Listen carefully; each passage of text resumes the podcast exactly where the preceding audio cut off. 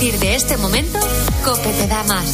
Si quieres escuchar fin de semana, puedes hacerlo a través de nuestras emisoras Cope Más y también en Onda Media. Y si prefieres oír tiempo de juego, hazlo a través de nuestras emisoras de FM. Y por supuesto, puedes escuchar los dos programas a través de las aplicaciones móviles y también en cope.es. Es la una, son las doce en las preciosas Canarias. Con Cristina López Slichting, la última hora en fin de semana. Cope, estar informado. La guerra de Ucrania complica el acuerdo de los ministros de Finanzas del G20. Iván Alonso. Sí, los ministros de Economía celebran hoy la última reunión antes de presentar el acuerdo adoptado como grupo y las conclusiones del evento. La ministra Nadia Galviño asegura que las conversaciones entre los jefes de finanzas de los 27 se están haciendo menos constructivas mientras avanza la guerra en Ucrania. Aún así dice que progresan y confía en el acuerdo final. Como he dicho, las conversaciones se vuelven más difíciles a medida que avanza la guerra. Creo que hay que dar las gracias al buen trabajo de la presidencia de la India. Estamos avanzando en los diferentes temas abiertos y con respecto a la guerra necesitamos tan pronto como sea posible poner fin a la guerra y devolver la paz a Ucrania.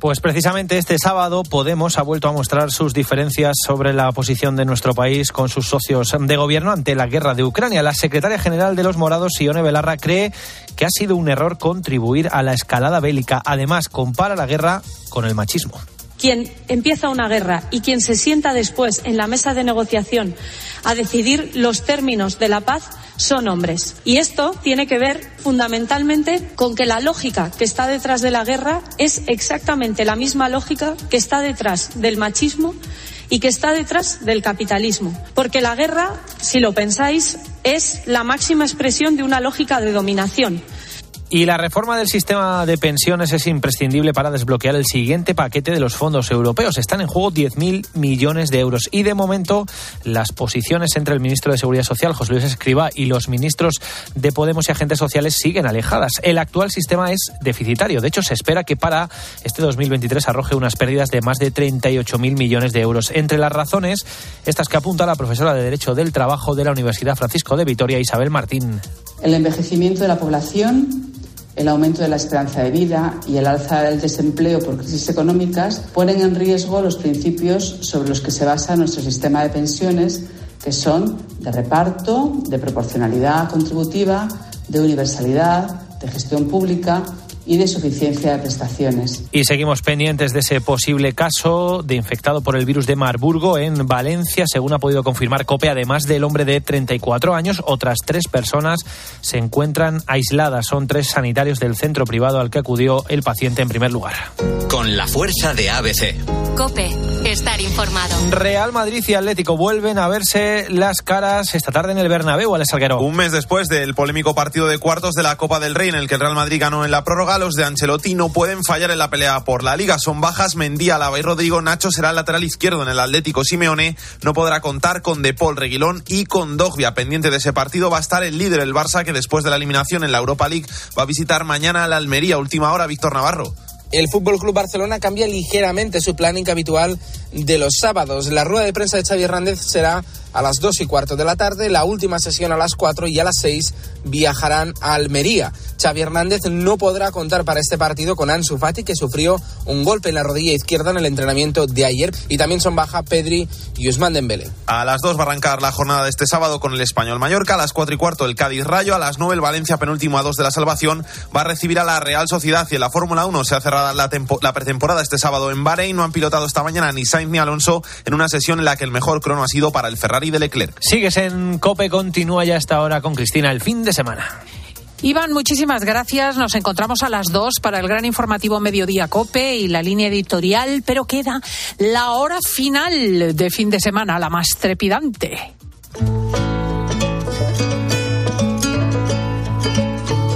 Escuchas fin de semana. Con Cristina López Slichting. Cope, estar informado.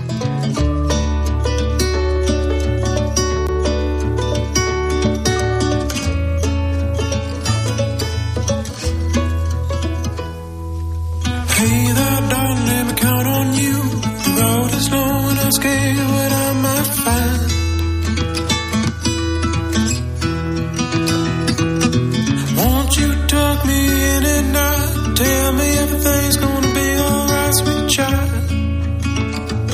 Sweet child. Up in the morning, out that door. Who knows what the world has in store for me?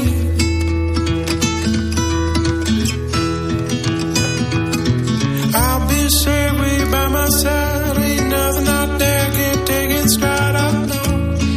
Unos obreros de la construcción que retiraban escombros nos avisaron de un sonido. Habían escuchado algo. En efecto, había una víctima bajo los escombros. Parecía que respiraba, pero tenía la mano fría. Me quité el guante y sentí que esa mano, en realidad, estaba entumecida. Cuando le fuimos a tomar las constantes vitales, la víctima apretó mi mano. Nunca lo olvidaré. Es el impresionante relato de un miembro de la ERICAM, la Unidad Especial de Emergencia y Respuesta Inmediata de la Comunidad de Madrid durante un rescate en el terremoto de, Turquía y Siria. Eso ha sido un, milagro. Eh, tenía respiración espontánea, como todo el tiempo eh, ahí enterrada. Tenía una saturación muy buena, una buena frecuencia cardíaca. La dimos soporte mientras estaba, estaba trabajando, mientras estaba enterrada. Durante tres horas la estuvimos poniendo medicación. Fue un milagro. Coincidía Anika Kohl, la responsable de Ericam, tras el rescate de esa mujer de 50 años que se aferró a la vida bajo una montaña de escombros a lo largo de 144 horas, casi siete días. Han pasado tres semanas desde el tremendo terremoto. La cifra de fallecidos supera ya los 50.000, los heridos 115.000 y los equipos de rescate internacionales ya no están más allí porque hace una semana que han regresado a sus quehaceres diarios y que además, bueno, se ha cerrado la ventana de esperanza con relación a la supervivencia de los enterrados. La catástrofe no ha terminado.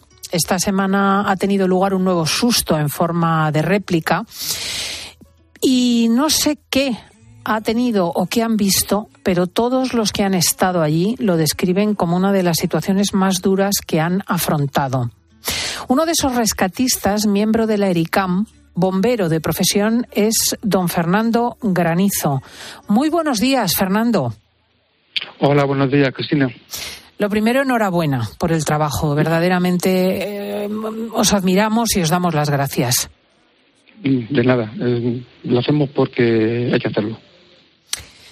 ¿Qué ha tenido esta catástrofe, este terremoto, para que los equipos de rescate lo hayan descrito como el mayor drama que han enfrentado?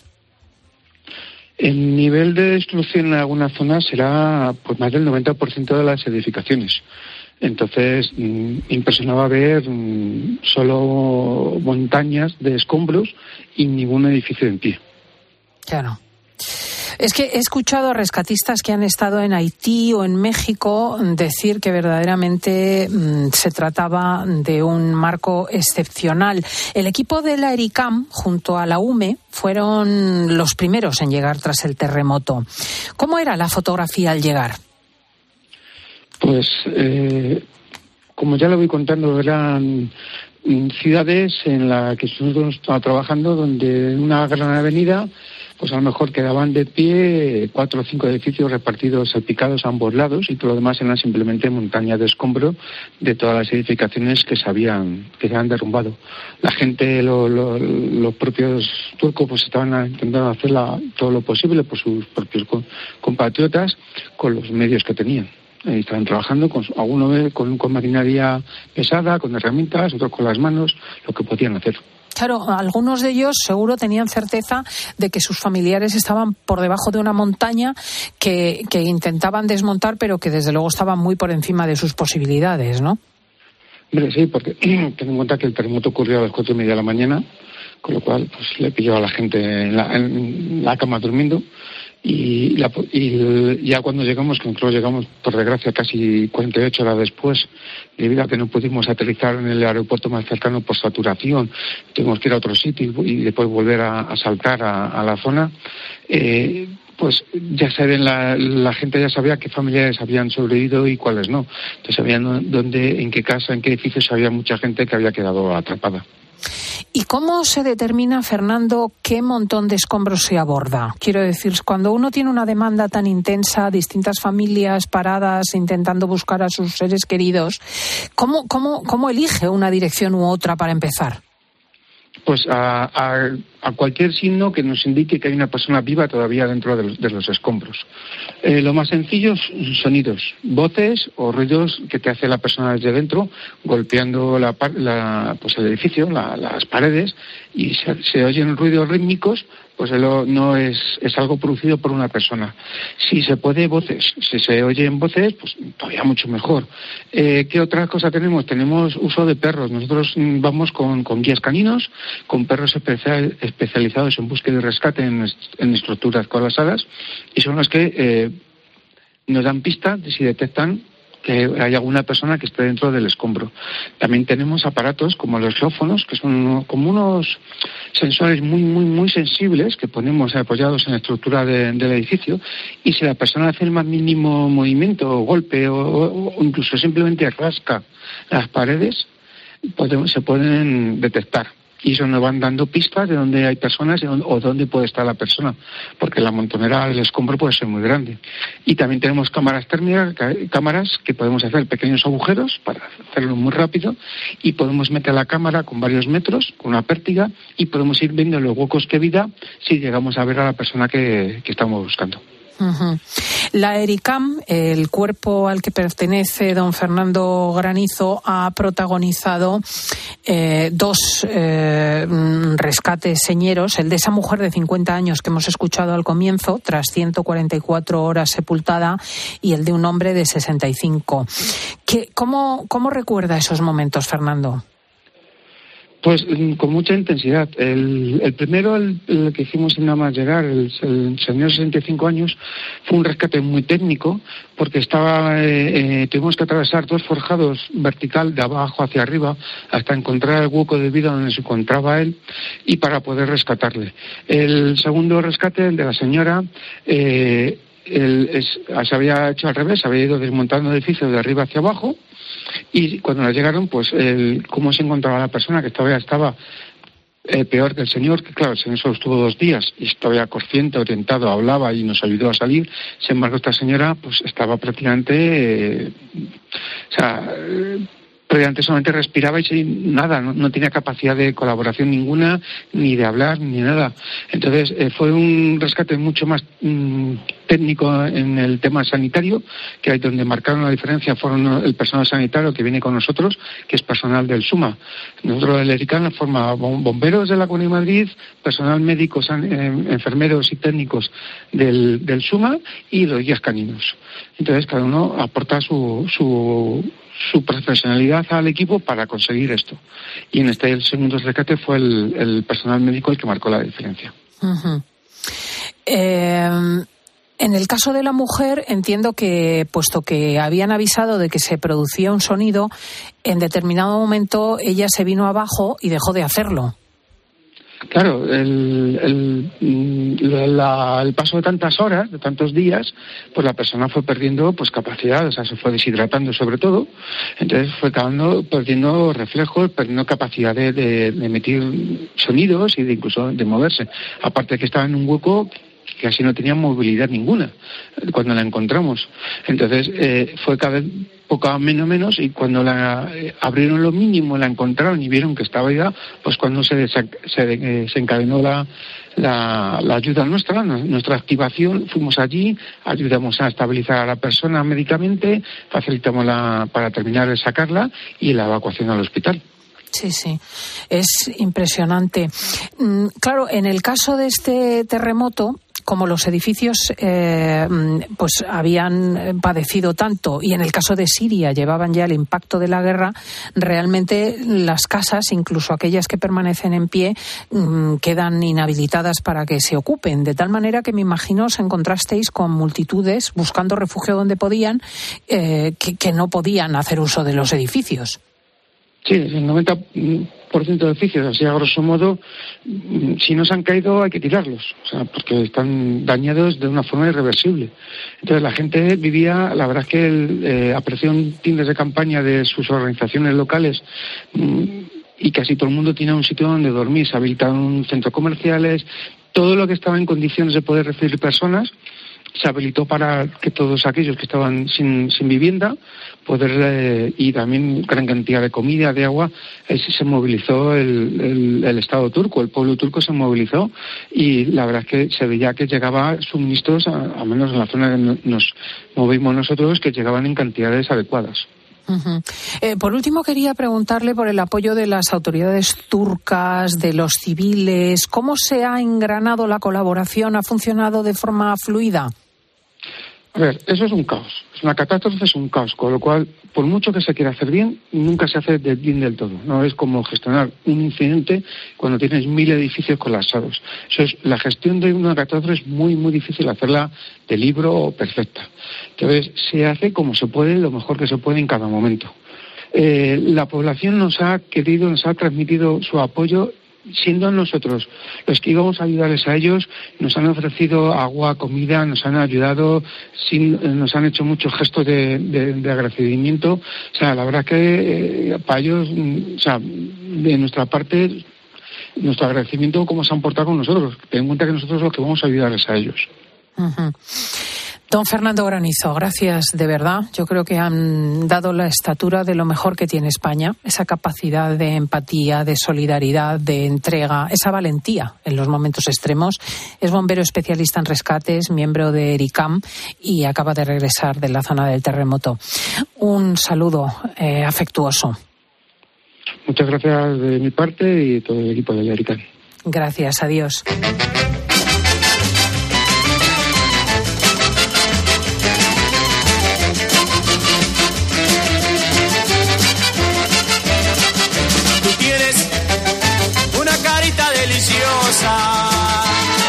Pero tu pelo, ay, qué calamidad.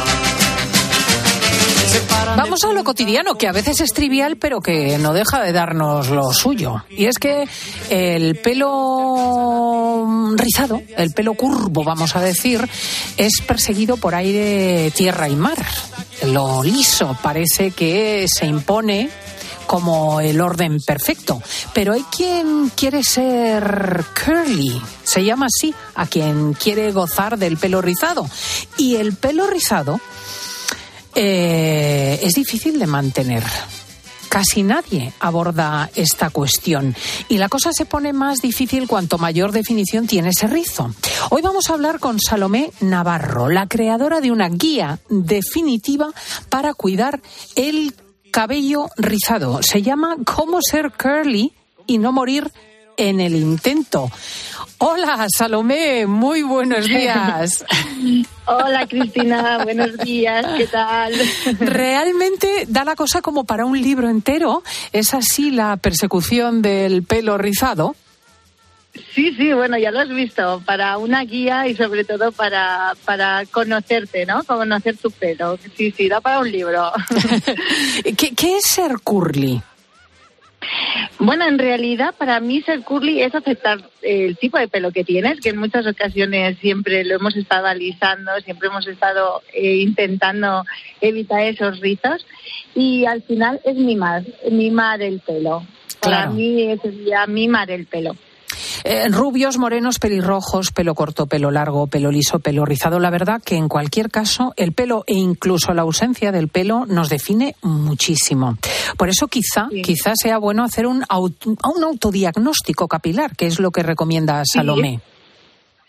Sí, eh, sí, porque el pelo rizado es un abanico súper amplio. Tenemos desde ondas hasta, hasta afro. Entonces no se puede cuidar igual una chica ondulada, el cabello ondulado, o que una afro. Un pelo más grueso, que un pelo más finito, un pelo más poroso. Entonces, según las características que tenga nuestro cabello, pues tenemos que cuidarlo de una manera diferente, que hasta ahora mm, no lo hacíamos así, no, no hacíamos un diagnóstico de nuestro pelo y cuidábamos todos los pelos de la misma manera. De hecho, mm, quizás sea un buen consejo el respetar la identidad del propio cabello. Quiero decir, que aquel que vive perennemente alisándolo rizado o rizándolo liso o poniendo peluquín donde no hay pelo y mm, cortando lo que hay, pues a lo mejor va contra la naturaleza de las cosas. Bueno, yo creo que tenemos que, llevar el pelo como a nosotros realmente nos, nos haga sentir seguros, ¿no? Pero en muchas ocasiones sí que desde, desde muy pequeños y sobre todo en muchas culturas el tener el pelo rizado era un pelo que no estaba bien visto, era un pelo malo y se les exigía para ir a trabajar, incluso para, para todo, vamos, eh, alisarse el pelo para... Mm, ser un pelo como más elegante. Como el pelo rizado estaba mal visto, no era un pelo elegante, no podías ir a una boda con tu pelo natural. Y ahora sí, estamos consiguiendo que, los rizos sean bonitos, que los rizos se vean, que estén de moda, y, pero una moda para quedarse. O sea, que sí, eh, sobre todo eso, el aceptar tu pelo y el cuidarlo y que sea bonito. ¿Hay distintos tipos de pelos rizados?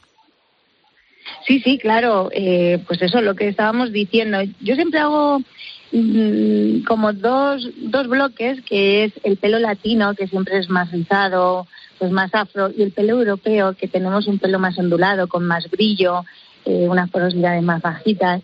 Entonces, sí, sí, eh, tenemos distintas características de pelo rizado, sí, sí. Y em, el pelo mm, de esta característica de rizo em, necesita productos específicos que no necesita el pelo liso. Bueno, pues es que, eh, claro, eh, para nosotros eh, siempre hemos utilizado muchas, yo soy peluquera y siempre hemos utilizado muchas siliconas. Y el pelo rizado hemos visto que con las siliconas estamos maquillando el pelo, pero no le estamos dejando hidratar, no lo estamos. Las siliconas nos vienen muy bien para un pelo liso, para protector térmico, pero para las para las ondas o rizos es un gran problema porque no nos deja hidratarlo. Un pelo rizado eh, por naturaleza es más seco y necesita muchos más cuidados. Entonces eliminamos muchos muchos ingredientes que son secantes como los alcoholes, los sulfatos, la silicona y de esta manera estamos consiguiendo unos rizos con mucho brillo, como yo digo, mi palabra es con mucho lustre, ¿no? Un pelo bonito, brillante y sobre todo cuidado, hidratado. O sea, lo que debería hacer el de pelo rizado es quitarse las siliconas y los productos artificiales, más, más que añadir. Sí, buscamos productos más naturales, muchos productos mucho más naturales, con más aceites, más mantecas, eh, mucha más hidratación. Eh, un pelo cuanto más hidratado, un rizo cuanto más hidratado está, más sano está y más brillo, se encoge más, el rizo es mucho más bonito. Estamos acostumbrados a ver rizos que, que son encrespados y feos y ahora estamos consiguiendo unos rizos, pero súper, súper bonitos que te puedes ir a una boda con tu rizo natural. ¿Secador sí o secador no? El secador sí, siempre que se utilice con una temperatura bajita y una potencia bajita. Ah. Porque, bueno, la, el, el, calor también es secante. Nos seca demasiado rápido el pelo y entonces deshidrata. Entonces, sí, sí. Secador yo lo aconsejo porque más en temperaturas frías y demás, pero a temperatura muy bajita. Tenemos aquí varios supuestos que han planteado nuestros oyentes. Por ejemplo, ¿cómo tiene que vale. tratarse el pelo una persona con un rizo muy, muy marcado tipo afro?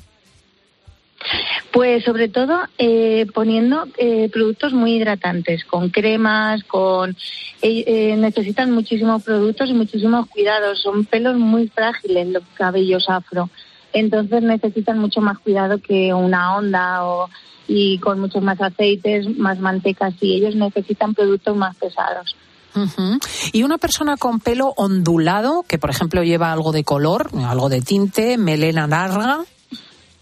Pues mira, los ondulados y si tienen porosidades bajas prácticamente no necesitan casi casi productos porque son pelos que sí que eh, no son tan tan porosos, entonces cualquier producto les llega a acumular. Entonces son productos muy ligeros y sí que sean hidratantes desde luego, pero con menos aceites, menos mantecas que un afro desde luego. Y en el caso de un pelo no muy rizado, ¿cuál es la mejor forma de peinarlo para definirlo bien? Bueno, hay muchas técnicas de peinado y, y, y cuanto más rizado, más sencillo es el, el, conseguir unos rizos bonitos, pero hay muchas, hay muchas, muchas técnicas de, de, para peinar. Con un peine, puliéndolo con el peine, con un cepillo, puliendo con el cepillo, se consiguen unos rizos muy chulos, con mucho brillo. Pues ya lo veis, hasta para el rizo del pelo cabe la posibilidad de abordar una enciclopedia y de hecho Sí. el primer tomo lo ha escrito Salomé Navarro, Cómo ser curly y no morir en el intento, una vindicación del pelo rizado. Muchísimas gracias, Salomé. Muchísimas gracias, Cristina, por hablar esta mañana un poco de rizos. un abrazo, hasta luego. Hasta luego, un saludo.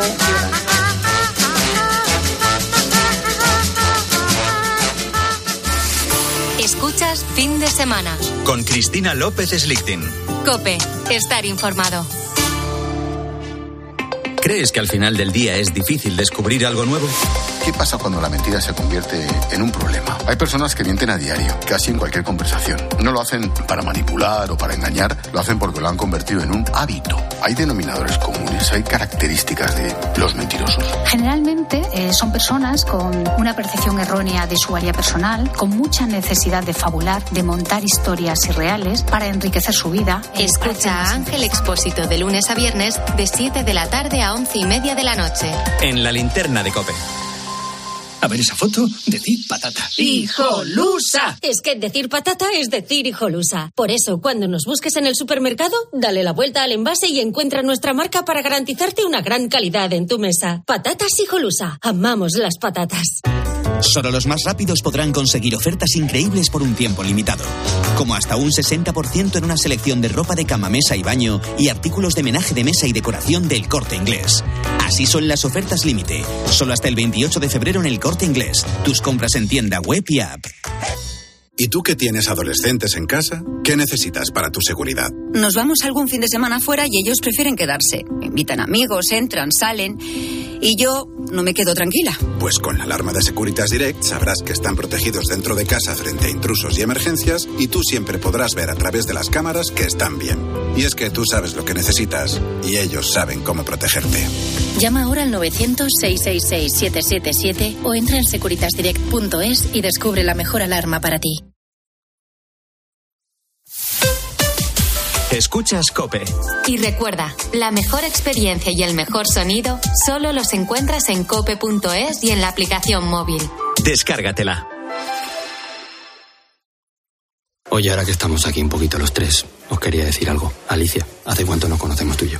Nos acaban de presentar. Bueno, y Alberto. Soy Félix. Pues Félix, para mí, para mí, ¿eh? Es como si fuerais mis hijos. Los dos, ¿eh? Padre no hay más que uno. Claro que por 17 millones, a lo mejor te sale alguno más. Ya está a la venta el cupón del Extra Día del Padre de la ONCE. El 19 de marzo, 17 millones de euros. Extra Día del Padre de la ONCE. Ahora cualquiera quiere ser padre. A todos los que jugáis a la 11, bien jugado. Juega responsablemente y solo si eres mayor de edad. Si eres profesional de la construcción o la reforma, en Leroy Merlin estamos contigo, con más productos, más stock y mejores precios. Además, te ofrecemos servicios pensados para ayudarte con tu trabajo como transporte a pie de obra, asesoramiento personalizado o servicio de instalaciones especializados en obra, entre muchos otros. Únete al Club Pro y descubre todas tus ventajas. Leroy Merlin, ahora más pro. Cuando una moto de 30 caballos va por la autopista suena así. Y cuando su dueño sabe que la tiene asegurada con línea directa duerme tranquilo y suena así. En la autopista, en la siesta. Autopista, siesta. Autosiesta.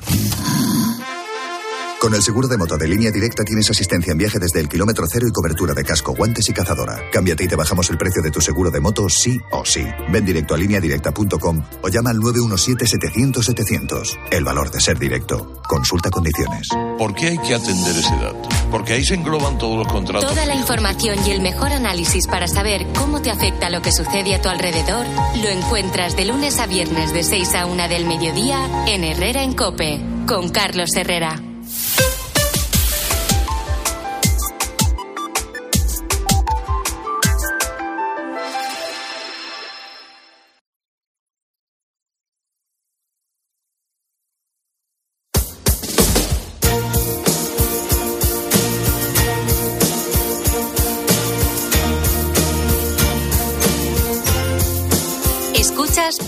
Semana. Con Cristina López Slichting.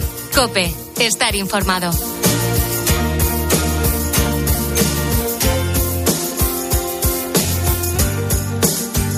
Lo anticipábamos el fin de semana anterior, se cumplía un año de la guerra de Ucrania, de la invasión por parte de Rusia del territorio ucraniano, y lo has notado en los medios de comunicación, en todas partes se hacía recapitulación.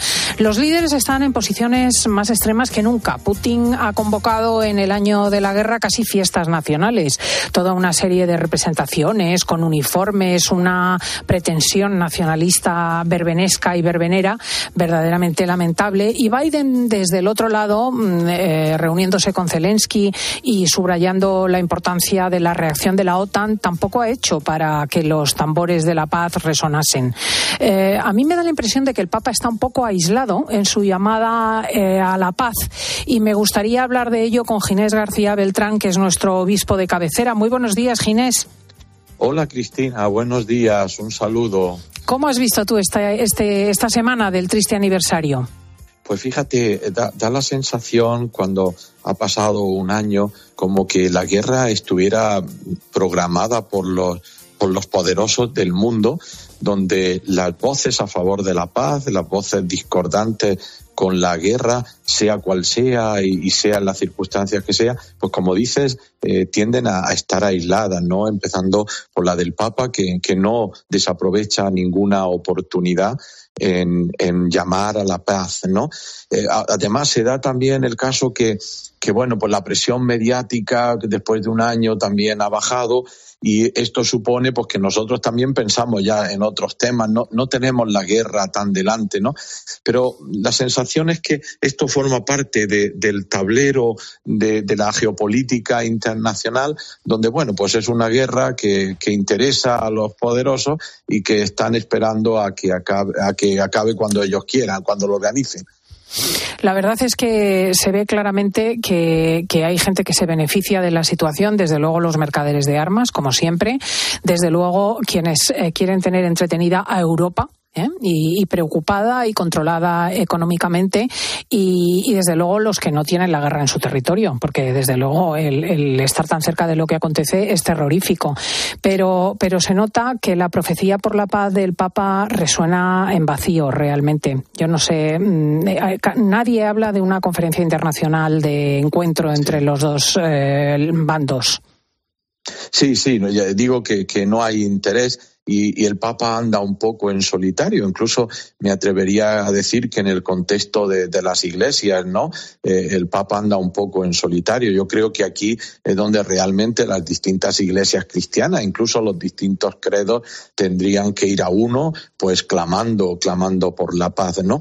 Eh, clamar en el desierto pues yo creo que siempre, siempre dará fruto. No hay nada que hagamos que no dará fruto, pero entristece pensar que, que el Papa no tenga un apoyo más fuerte por, por parte de, los credos religiosos y, y, de la, y, también de las políticas internacionales, de las grandes potencias internacionales, que lo que, lo que nos interesa es que acabe la guerra. Es más, como decías, los que no estamos viviendo en el propio territorio cerca de nosotros, aunque esto está cerca, la guerra, pues, podemos bajar también un poco la guardia incluso a la ayuda humanitaria, ¿no? Eh, eh, esta mañana me, comentaba un sacerdote ucraniano cómo, cómo ha bajado la ayuda cuando todavía hace falta enviar ayuda humanitaria en, en términos de alimentos, por ejemplo, pues claro, nos hemos despreocupado después de aquella euforia por mandar y por ir a Ucrania, pues lo que hay que hacer es continuar esta ayuda porque la guerra no ha acabado. Lo hacen los poderosos y los débiles la padecen. Así es la guerra en realidad. Querido Ginés García Beltrán, muchísimas gracias. Gracias por estar con nosotros y feliz semana. Gracias, Cristina. Hasta la próxima semana. Un saludo a todos. Adiós. Adiós.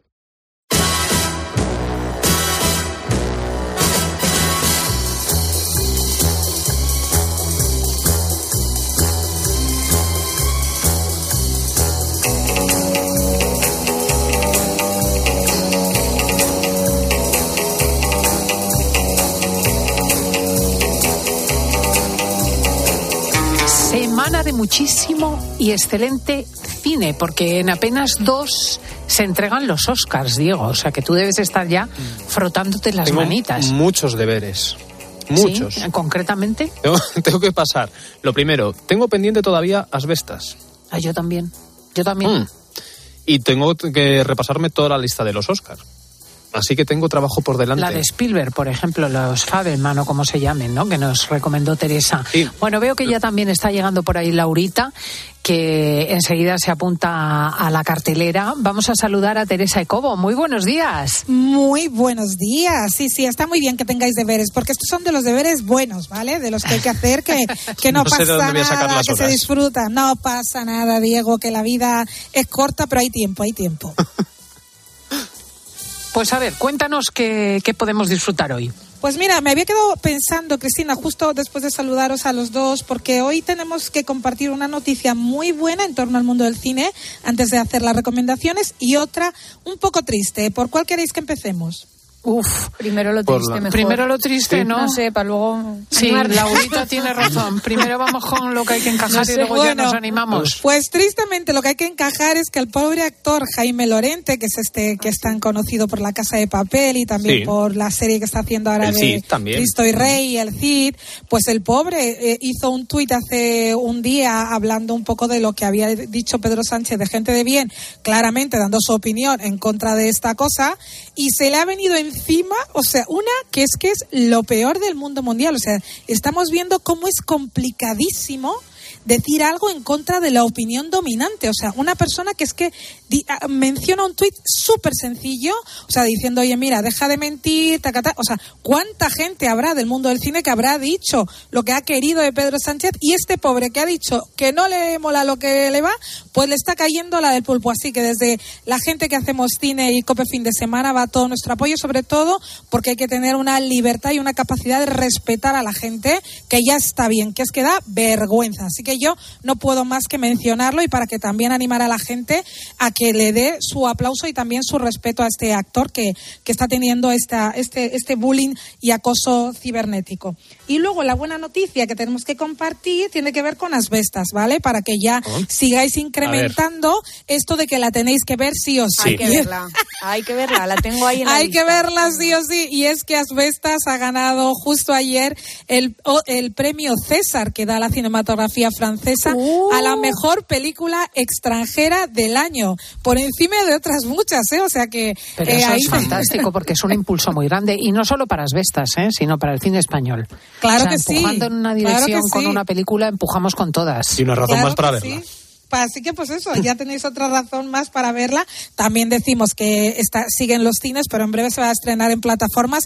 Así que que no te pese, mm, Diego, que en algún momento la vas a poder ver y además es una gran película que va a disponer de muchas plataformas, Ah, que seguro. va a salir en plataformas, Asbestas. Claro, claro. Ah, hombre, ¿cuándo? una, una peli como esta no se puede quedar. Lo que está, eh, fíjate, el estreno iba a ser antes porque ya lleva tiempo ya estrenada y generalmente pasan a plataformas como seis meses, a no ser que sea de la misma plataforma. ¿Qué pasa? Que las candidaturas y los premios de los Goya han hecho que otra vez, de hecho, nada más ganar los, los Goya, ese lunes se convirtió en la película más vista. Con lo cual el impulso en las plataformas y en las distribuidoras de cine, en las exhibidoras, sigue siendo fuerte. Entonces esto es lo ¿Y que está ir a, retrasando a la varias llegada. plataformas o, o va a una sola? Generalmente suele ir a una, lo que pasa es que con el tiempo luego se, lo- se van ampliando los derechos a otras, Mm. ¿vale? Por ejemplo, cuando se estrenó un, eh, un, puñ- eh, un- ¿cómo se llamaba esta? Puñado en la espalda, ¿está? Puñales por la- Pues, por la Puñales espalda, por la espalda, pues estaba en Netflix solo, pero Sí. con el tiempo ahora mismo la puedes ver en Amazon Prime, por ejemplo, las Mm. puedes ver. Claro, la estrena la plataforma que ha pagado, o sea, que es decir, que ha puesto dinero para que se realice esta, esta película, pero luego con el tiempo, pues se va dis- a más, a más plataformas para que llegue a más gente. Pues como Esto la pongan en la que yo me sé, me he quedado sin verla.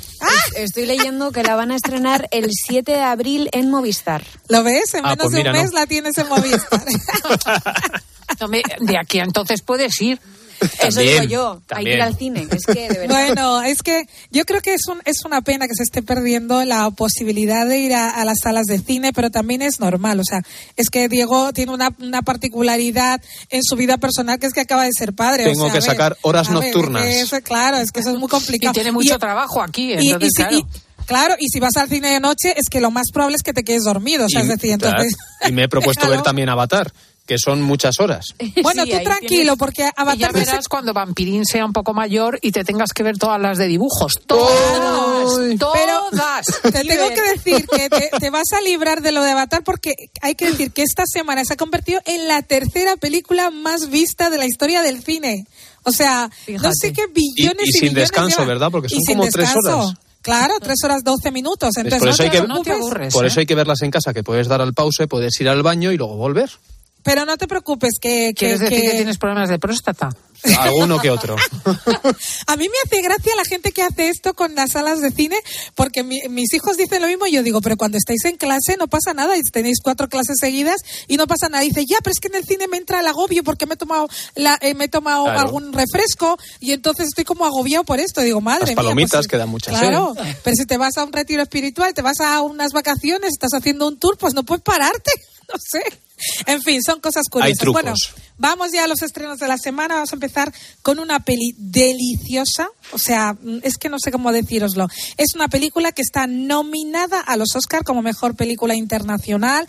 Ha ganado premio en la Berlinale, también en el cine, en el Festival de Cine de Valladolid, que se lo dio el premio del público y de la crítica, que manda narices que estos dos grupos coincidan. Público y crítica, pues coincidieron en darle un premio a una película irlandesa pequeñita, poética, maravillosa, que se titula The Quiet Girl y que suena así. Es una Escuchamos y niña de escuchamos. pocas palabras. Porque solo usa las que necesita. Nadie te obliga a hablar. A menudo la gente desaprovecha la oportunidad de callarse y después lo acaban lamentando.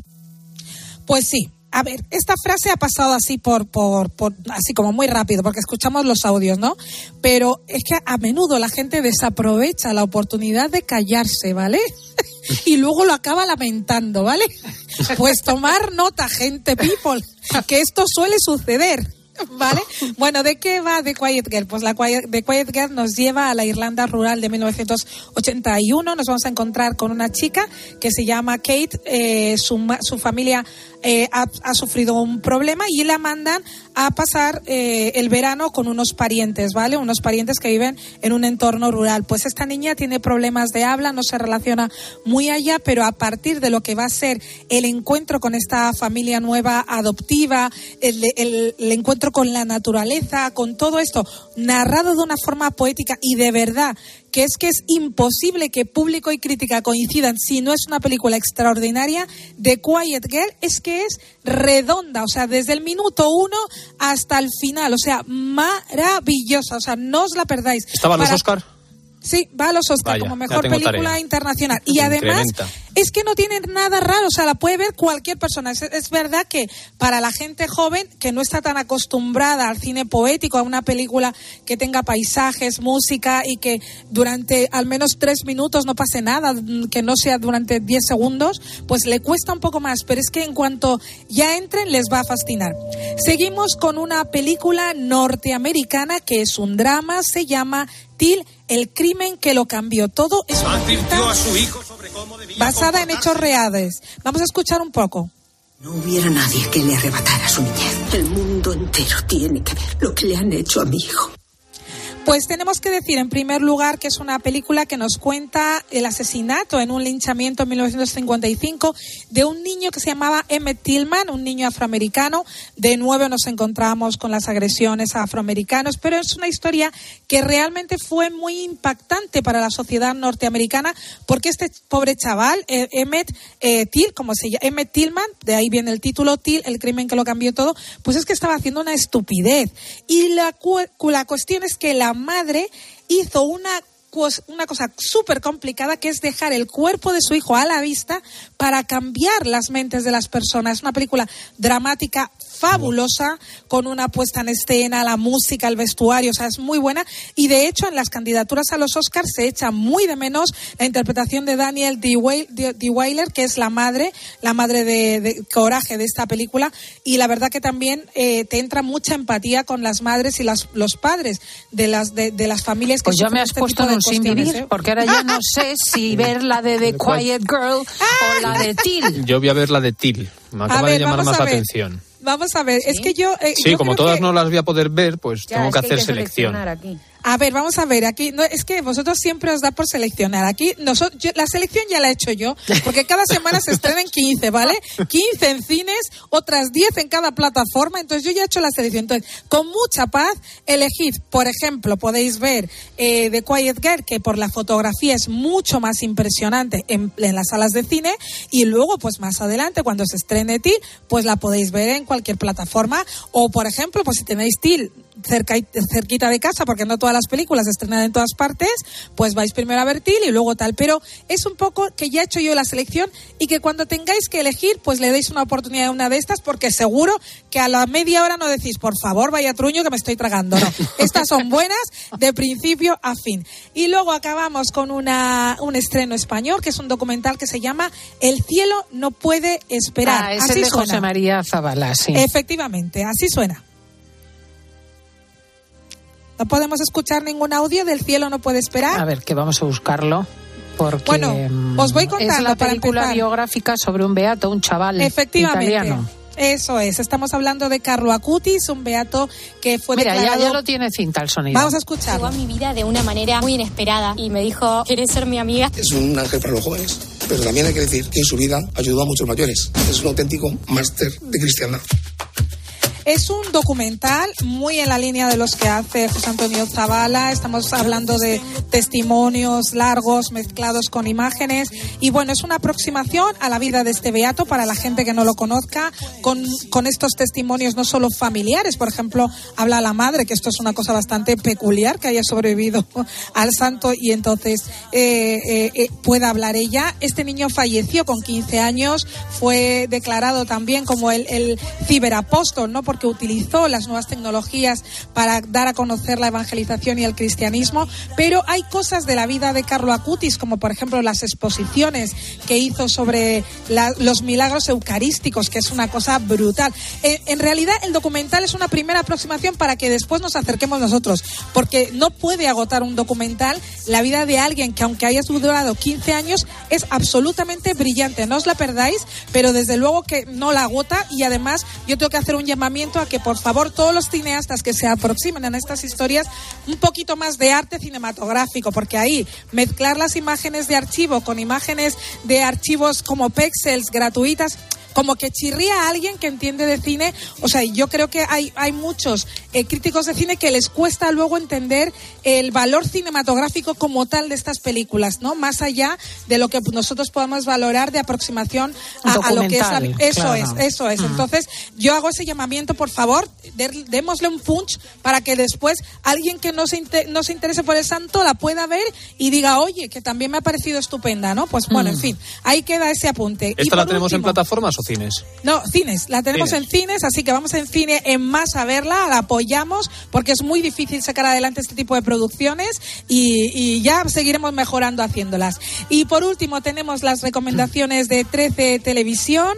Vamos a comenzar hoy por Hombres de Honor, un peliculón a las 3 de la tarde con Robert De Niro, Cuba Gooding Jr., Charlize Theron, maravillosa en 13 Televisión. Hora punta 2, nos vamos a reír muchísimo a las 5 y 10.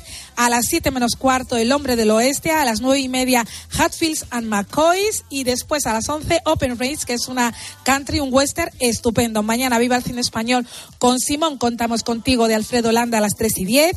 A las 5 menos 20, Vente a ligar al oeste. Y otras películas, pero no otras películas. Peliculones, 6 y media, Los Indestructibles.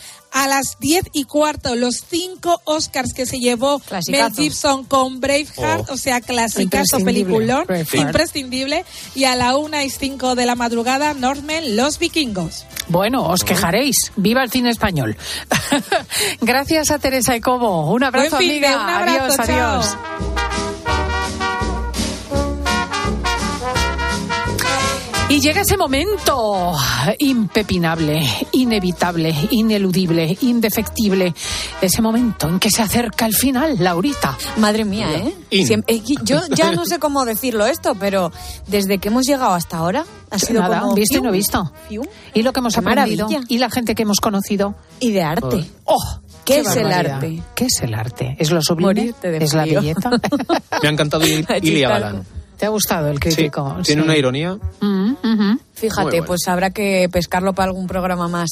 Bueno, nuestros oyentes, que hay algunos pues que dicen que lo del arco que no lo tienen muy claro y nos intentan explicar a su modo que es para ellos arco. Yo creo que con Arco pasa como esa fábula del sastre que le hacía un, una tela, un traje de tela invisible al rey y que solamente lo podían ver los inteligentes y los sabios. Entonces nadie se atrevía a decir que veían al rey desnudo para que no los acusaran de necios. Pues aquí pasa igual. Efectivamente. Es que hay que tener una sensibilidad muy grande para entender algunas eh, obras que yo, por ejemplo, lo reconozco, no estoy familiarizada. Claro, una caca en un bote, por ejemplo. Ah, bueno, Eh, eso. Dime, Eso. dime. Un lienzo rajado. Oye, pues en Cuenca hay un museo de arte abstracto que es el, el más importante de España, que lo sepáis. Yo ya aquí tirando Sí, pero ahí mío. hay cosas muy interesantes. Mucho, ¿eh? mucho, mucho. Sí, Cuenca, que además de son cosas de hace muchísimo tiempo, de los años 70 Hombre, y 60, tenemos de las un- vanguardias. Pero impresionante. Y además está en una casa colgada. Así que el que quiera ir a verlo es estupendo. Bueno, más oyentes. Yo creo que, que todas estas esculturas supermodernas, como la de Picasso, están hechas para que lo compre un museo. Vas a un museo, vas a la Tate Claro. Gallery y ves cada cosa que dices, pero bueno, bueno, es que es increíble. Yo creo que lo hacen, no quiere decir nada. A veces me parece que se están riendo de nosotros y después va a un museo y le pagan miles y miles de euros por eso. Me encanta el arte, ¿eh? pero esas cosas mm, me chirrían.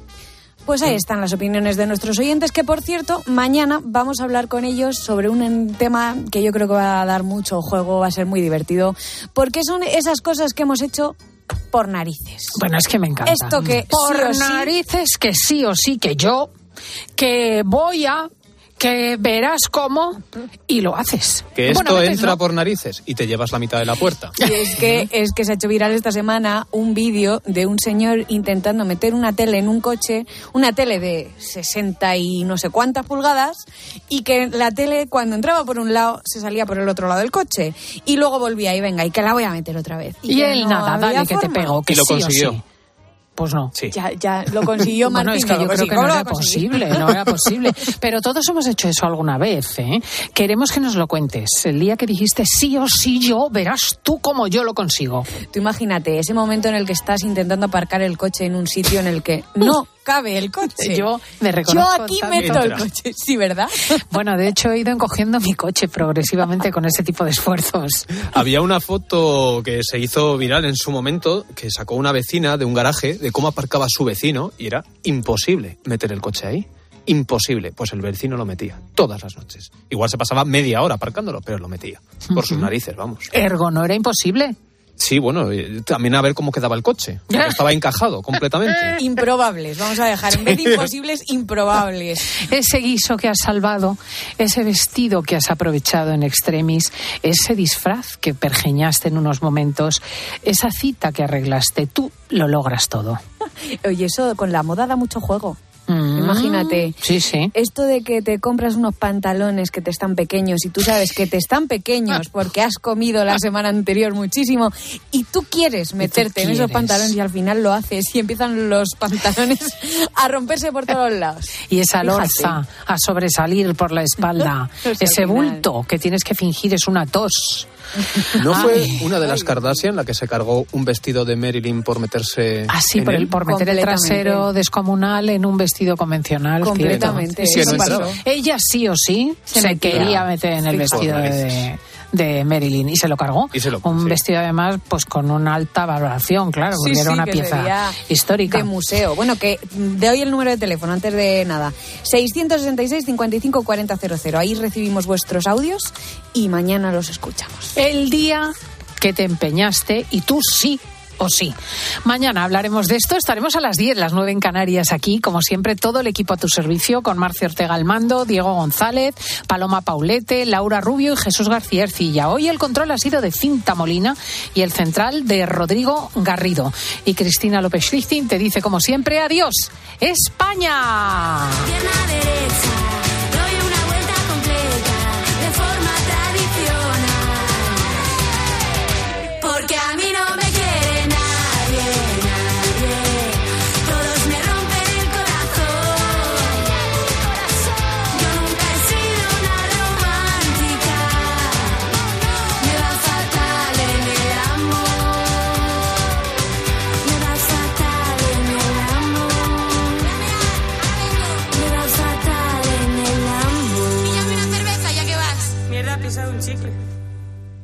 Estás escuchando Fin de Semana. Y recuerda que si entras en cope.es, también puedes disfrutar en tu móvil del mejor entretenimiento con Cristina López Slichting.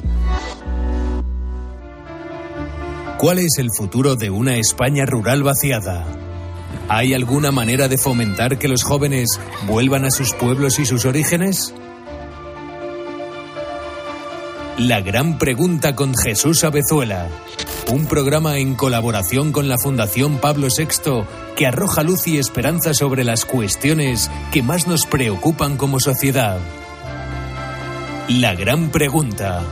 El sábado a las 8 y 35 de la noche en 13. Una guitarra eléctrica bajo una tormenta eléctrica suena así. Y un coche eléctrico asegurado por línea directa, así. En línea directa tienes un todo riesgo para eléctricos e híbridos enchufables por un precio definitivo de 249 euros y tu moto eléctrica por solo 119 euros. Ven directo a lineadirecta.com o llama al 917-700-700. El valor de ser directo. Consulta condiciones. Las oportunidades pasan volando. Ahora en el corte inglés 25% en aire acondicionado Daikin con bomba de calor y la mejor clasificación energética. Además, 10% en la instalación y financiación hasta en 24 meses. Ahora 25% en aire acondicionado Daikin con los tecnoprecios del corte inglés. Vuela. Solo hasta el miércoles 15 de marzo. Financiación ofrecida por Financiera El Corte Inglés y sujeta a su aprobación. Consulta condiciones y exclusiones en elcorteinglés.es. La vida siempre nos pone a prueba. Por eso en PSN Previsión Sanitaria Nacional hacemos más fáciles los momentos difíciles. Protege tu futuro y a los que más quieres con la mutua en la que confían los profesionales universitarios desde hace más de 90 años. PSN Previsión Sanitaria Nacional. Aseguramos sobre valores. Escuchas Cope. Y recuerda, la mejor experiencia y el mejor sonido solo los encuentras en cope.es y en la aplicación móvil. Descárgatela. Saltar en paracaídas, subir al Everest o escribir un libro te cambian la vida. Como el Zurich Rock and Roll Running Series Madrid. El próximo 23 de abril corre en su nuevo recorrido. Maratón, media y 10 kilómetros. Los dorsales vuelan, así que inscríbete ya en rockandrollmadridrun.com. Colabora Comunidad de Madrid. Si das un mal paso. Ibuprofeno. Enrolón, enrolón. Si haces un mal gesto. Ibuprofeno. Enrolón, enrolón. Ibustic alivia el dolor muscular y la inflamación leve. De forma sencilla y fácil de aplicar. Tortícolis, lumbalgias, contracturas. Con Ibustic, el ibuprofeno. Enrolón, enrolón. De Farmasierra Laboratorios. Y para mayores de 12 años. Lea las instrucciones de este medicamento y consulte al farmacéutico. Bodegas Los Llanos, la más antigua y con más tradición de Valdepeñas. En su cueva subterránea, la más grande de nuestro país, descansa el vino Pata Negra. Un auténtico reserva Valdepeñas. A la hora de alquilar, ¿eres un aventurero en busca de que te paguen el alquiler? ¿O confías en la única empresa que mantiene la morosidad en 0% en el alquiler? Cada día somos más los que disfrutamos de la protección de alquiler seguro. Llama ahora al 910-775-775. Alquiler seguro. 910-775-775. Si entras en cope.es tienes la radio en directo, contenidos exclusivos y todos los programas de cope para escucharlos cuando quieras. Faltan profesionales. Los servicios de atención primaria están saturados en todas partes. La sanidad tiene problemas todos los que ustedes quieran, sobre todo en atención primaria, pero tiene problemas en toda España. ¿eh? Entra ya en cope.es.